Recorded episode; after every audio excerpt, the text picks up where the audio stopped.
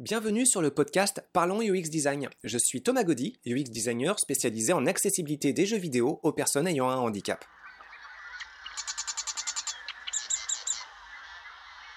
Salut tout le monde, pour ce nouveau podcast, je vous propose de faire un point sur la session d'enseignement que j'ai pu faire avec une promotion d'étudiants en informatique à l'UCAM euh, pour une session de cours en interface euh, homme-machine.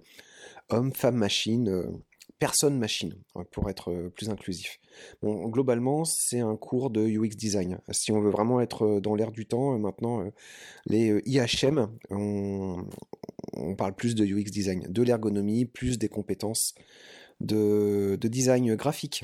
Bon, alors, euh, moi, j'étais arrivé dans cette session de cours, c'est ma première session de cours universitaire au Canada et plus largement en Amérique du Nord. Euh, c'est ma première session universitaire tout court euh, en tant qu'enseignant. J'ai enseigné dans, dans de nombreuses écoles, mais là, c'est un petit peu différent.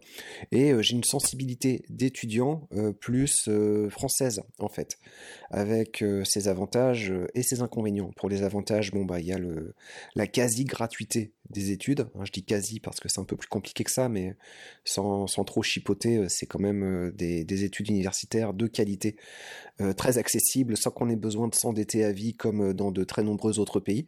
Et puis pour les inconvénients, bah, comme on est très nombreux sur les bancs, bah, faut que ça, faut que ça dégage. Hein, donc faut actionner la machine à jambon et faire partir pas mal d'élèves. Donc, bah, une façon de faire partir des élèves facilement chez nous, en France, bah, c'était d'avoir une session de cours qui se solde par un examen. Et puis, bah, si ce jour-là, en tant qu'étudiant, on n'était pas en forme, bah, il n'y aura pas nécessairement d'autres examens pour combler. À la limite, un rattrapage, mais voilà. À l'UCAM, bah, il y a bien une session de cours, mais pas un seul examen. on m'a expliqué qu'il fallait plusieurs notes. Et donc, euh, bah, euh, j'ai eu un petit coaching pour euh, savoir un petit peu de combien d'éléments j'avais besoin pour réussir à constituer ma note finale.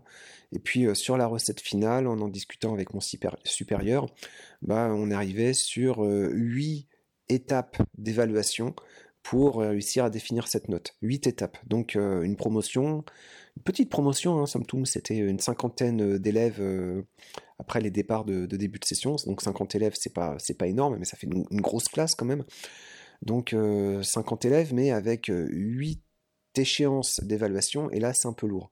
Et à l'UCAM aussi, euh, bon je sais pas à quel point c'est général à d'autres universités, mais j'avais eu le, le, confort de pouvoir recourir au service d'une assistante, Roya, merci Roya, pour la correction de, certains examens.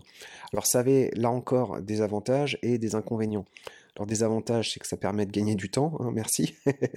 et des inconvénients, bah, c'est que Roya est étudiante et n'est pas experte non plus en UX design.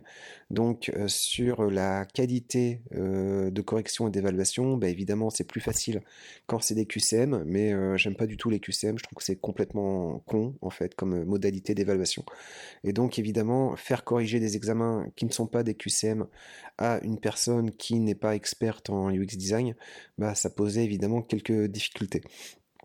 Donc euh, sur euh, la pratique des cours, c'était pas évident. Alors j'aurais pu recourir quand même à des QCM, mais euh, le contexte, bah, on est encore au moment de l'enregistrement en pleine pandémie. Euh, donc les cours se font à distanciel, en, distanciel, les examens aussi se font en distanciel. Et puis pour avoir discuté avec quelques, quelques étudiants euh, à droite à gauche, bah euh, il y a quand même une bonne culture de la triche durant cette période, avec beaucoup d'étudiants qui s'en sont vraiment donnés à cœur joie pour s'échanger sur toutes sortes de moyens de communication, les réponses, et tout était un peu plus compliqué. Alors, mon euh, supérieur m'avait expliqué qu'il y a des façons de contourner ça en faisant des QCM qui se présentent différemment aux différents étudiants. Hein. donc, on, prévoit euh, une large banque de questions. Et puis, chaque étudiant va avoir finalement euh, des questions différentes qui vont être tirées pour lui. Et, voilà. Bon, bah, ouais, ça, ça peut aider. Ça ne protège pas complètement contre la triche.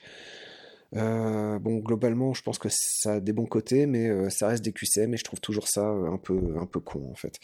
Donc voilà, c'est un avis personnel, hein, c'est pas du tout pour juger mon, mon, supérieur. Chacun fait comme il veut là-dessus. Et pour reprendre un petit peu, pourquoi les QCM, je trouve ça un peu bête, bah. on réfléchit un peu sur la question, mais il n'y a pas vraiment un effort d'appropriation des connaissances vues en cours pour les, les caser dans un contexte qui peut être original. Donc dans un QCM, en fait, bah, la réponse, elle est malheureusement très limitée, très binaire, et puis bah, quelque part, elle peut être souvent aussi contestable. Donc moi, ce qui m'intéresse, c'est des situations où les, les questions, elles sont parfois un peu moins claires. Donc, euh, donc voilà. Alors, euh, bah, ce que je vous propose, c'est de voir un peu plus euh, certaines des étapes d'évaluation, en particulier, pour discuter avec vous bah, d'une notion en UX design qui me semblait particulièrement importante à transmettre aux élèves. Et, pour vous expliquer cette notion, bah, je vais expliquer l'examen. Alors, je ne vais pas revenir sur toutes les étapes d'examen, je vais juste les survoler. Donc, parmi ces huit épreuves, il y avait des épreuves d'évaluation des pairs. Donc il y avait un gros travail à faire en équipe. Et pour ce travail à faire en équipe, bah, il y avait plusieurs échéances de notes euh, en fonction de l'évaluation. Donc euh, bah, quelques semaines, je considérais le travail, je mettais déjà une première note. Euh, à l'occasion de cette première note, je, demandais aux étudiants de s'auto-évaluer entre eux. Donc ça, ça a influencé cette note pour qu'ils puissent, bah, que je puisse m'assurer que le, niveau de participation des différents élèves rester satisfaisant et qu'on ne se retrouve pas typiquement dans cette situation de un ou deux élèves qui portent le travail et d'autres qui se disent vas-y bosse pour moi après tout ça changera rien. Voilà. Donc euh, le principe d'évaluation des pairs ça permettait d'apporter une garantie pour euh, rééquilibrer la charge de travail vers euh, bah, une répartition qui soit plus équitable et plus satisfaisante. Bon. Donc un travail à faire en équipe à euh, plusieurs, euh, plusieurs échéances pour arriver vers un niveau de finalisation d'interface, de maquette d'interface qui soit de plus en plus satisfaisant. Le niveau était très bon dans cette promotion, franchement, merci à tous, hein, bien joué, c'était, j'étais assez impressionné. Bon, là-dedans, il y a eu aussi un examen théorique quand même, mais avec des questions ouvertes et maquillées. Donc c'était un petit peu surprenant pour les étudiants, je ne vais pas trop m'attarder là-dessus sur le détail. Et puis il y a eu un examen de fin d'études, et c'est celui-ci dont je vais parler un peu plus en détail. Alors cet examen euh, de fin d'études, ben, en fait, euh, ça devait être un examen théorique, et puis finalement j'en ai fait un examen pratique. C'est-à-dire que j'ai demandé aux étudiants, mais cette fois-ci dans un contexte de temps très limité, en 3 heures, en fait un peu moins de 3 heures, euh, de concevoir des maquettes pour un sujet euh, qu'ils allaient découvrir euh, en tout début d'examen. Donc c'est pas évident, ça laisse très très peu de temps, euh, c'est un peu dur. Je demandais pas de faire des maquettes qui soient d'un niveau de réalisme complètement dingue, mais plutôt une, réflexion sur les mécanismes et fonctionnalités à apporter sur l'outil. Alors c'était quoi la thématique? Bon bah en gros, il s'agissait d'imaginer un site qui euh, doit comporter euh, des informations à présenter à des, gens pour euh, permettre de suivre la pollution produite par des individus, des entreprises ou des gouvernements. Alors le but général, en fait, la thématique générale, il s'agit donc de concevoir un site permettant de sensibiliser les gens à des problèmes écologiques. Donc sensibiliser des gens à des problèmes écologiques et dans le site, bah, on voit donc des informations qui sont présentées pour euh, voir la pollution produite par des individus, des entreprises ou des gouvernements. Voilà, c'est parti, vous avez un peu plus de deux heures.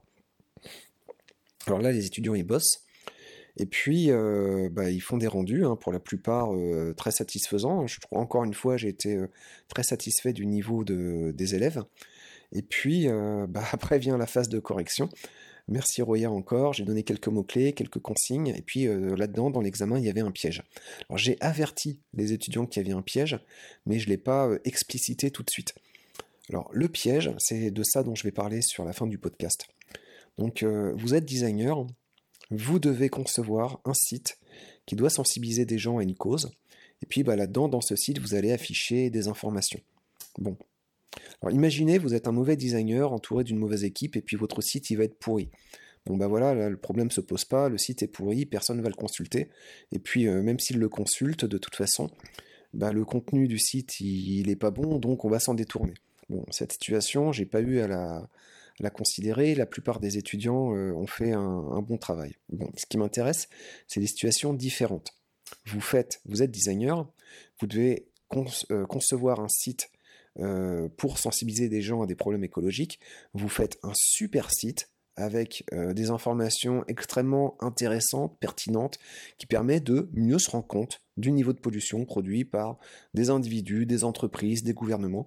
Donc vous imaginez euh, des filtres, un système de représentation sur une carte, quelque chose qui vous permet de distinguer différents niveaux de pollution, euh, voilà, sur euh, différentes échelles de temps, par exemple aussi. Euh, voilà, il peut y avoir énormément de critères de sélection et de représentation, et donc vous pouvez imaginer un site qui peut vous permettre de consulter énormément de choses et vous restituer des informations fantastiques. Et puis, bah, le problème qui se pose, c'est quand même l'efficacité du site pour sensibiliser des gens à des problèmes écologiques. Et le piège, il était là, en fait. Et c'est un piège qu'on rencontre souvent dans beaucoup de, de design de sites.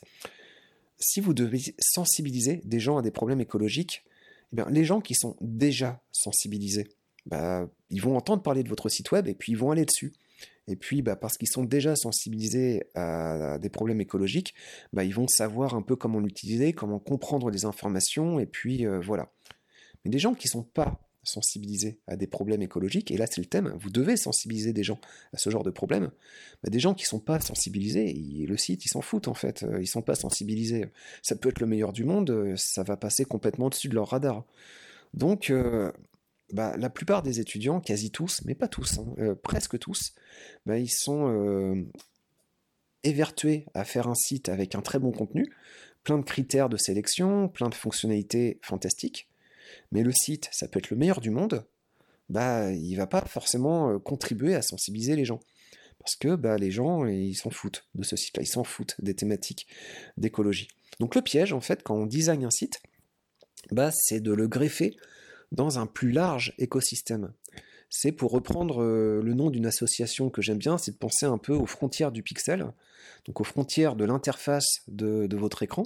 C'est de faire un travail qui soit plus large qu'un travail de UI, euh, d'interface utilisateur, mais vraiment un travail UX, donc d'expérience utilisateur, et de se dire, bon, cet outil sur lequel je travaille, dans quel contexte d'expérience des gens euh, qui a priori s'en fichent vont peut-être être amenés à le considérer. Et pour que ça, ça marche, bah, donc faut greffer l'outil euh, du site sur lequel on doit travailler au milieu d'un plus large écosystème d'outils, et donc des outils de communication, des réseaux sociaux.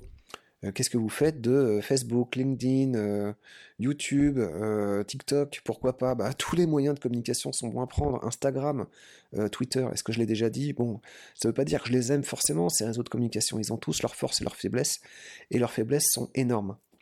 Mais derrière le propos, c'est que euh, vous pouvez faire un site, mais le site il se retrouve comme une goutte d'eau isolée au milieu de milliards de milliards de milliards d'autres gouttes d'eau. Je sais pas si vraiment euh, combien de gouttes d'eau on peut avoir dans un océan. Je me rends pas compte en fait, mais voilà, si vous cherchez à retrouver une goutte d'eau là-dedans, bah euh, elle, est perdue quoi. C'est pire qu'une aiguille dans une botte de foin. C'est c'est un champ de c'est plusieurs champs de plusieurs bottes de foin à perdre de vue et avec une micro aiguille. Donc comment vous pouvez attirer l'attention des gens, que votre travail soit bon ou mauvais, ça passe avant tout par un travail de communication. Et là, en fait, ça greffe ce travail de communication. Comment vous pouvez le faire? Bah, Ça rejoint sur le deuxième propos du site web, à savoir communiquer des informations sur le niveau de pollution produite par des individus, des entreprises, des gouvernements. Donc ce site web qui doit vous permettre de consulter des informations, bah, vous permet aussi d'une certaine façon de générer des informations.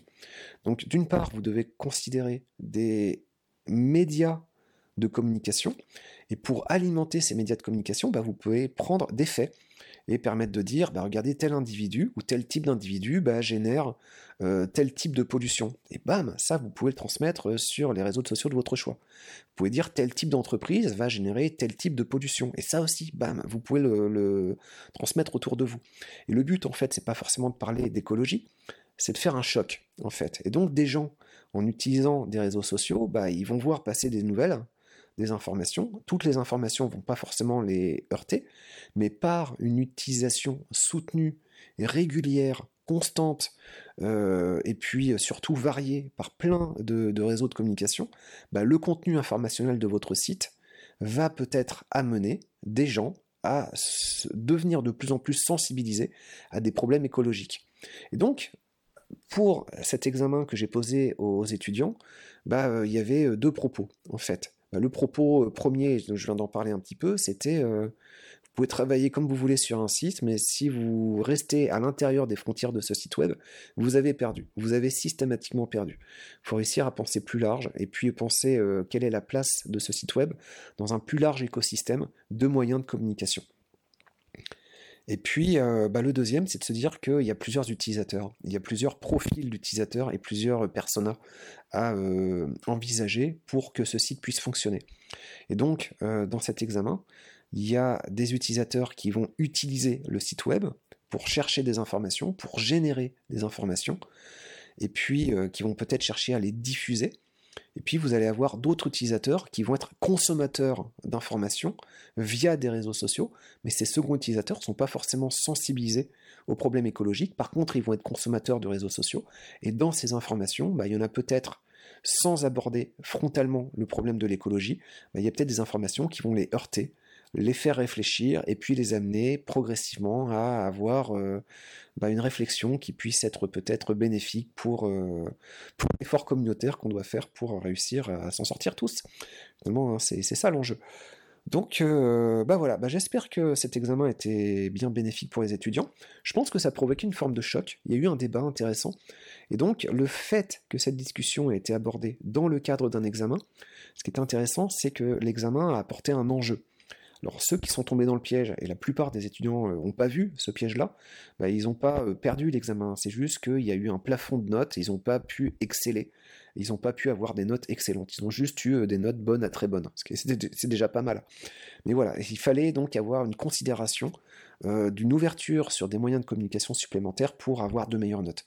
Et donc l'examen, ça fournit un enjeu, et cet enjeu, ça donnait du poids sur la réflexion. Ça permettait finalement euh, de se dire, bon, je me suis vraiment bien creusé la tête sur cette réflexion, et puis la réponse que j'ai pu apporter, c'est pas une réponse absolue d'ailleurs, hein, ça a ouvert euh, lieu à un, débat, et bah je pense que ça a donné un meilleur enracinement des, connaissances et des compétences pour par la suite dans une pratique professionnelle, avoir, euh, bah, j'espère, cette ouverture sur une plus grande diversité d'utilisateurs avec une plus grande diversité et complémentarité d'outils. Donc euh, voilà, bah, euh, je m'amuse hein, chaque année à essayer de proposer des recettes d'examen euh, différentes. Et puis bah, celle-ci, à l'UCAM, il y en a eu quelques-uns, quelques tentatives qui étaient assez intéressantes. Et puis pour cet examen final, bah, ça a donné une situation qui était, je pense, intéressante. Donc voilà, au niveau du design de l'examen, d'une part, et puis d'une réflexion de design sur les outils et la façon de considérer les outils dans un plus grand écosystème euh, d'autres outils et un plus grand écosystème de différents utilisateurs. J'espère que ce podcast vous a plu et puis bah, je vous dis à la semaine prochaine. Salut Merci d'avoir écouté ce podcast. Je vous invite à vous abonner pour ne pas rater les prochains épisodes. Si vous voulez en savoir plus sur moi, je vous invite à consulter mon profil LinkedIn, Thomas Gaudy, T-H-O-M-A-S, G-A-U-D-Y. Si vous souhaitez de l'accompagnement pour implémenter ces notions et ces outils dans vos équipes et vos projets, vous pouvez faire appel à mes services de consultant en UX Design. Il vous suffit de me contacter via mon profil LinkedIn. Au plaisir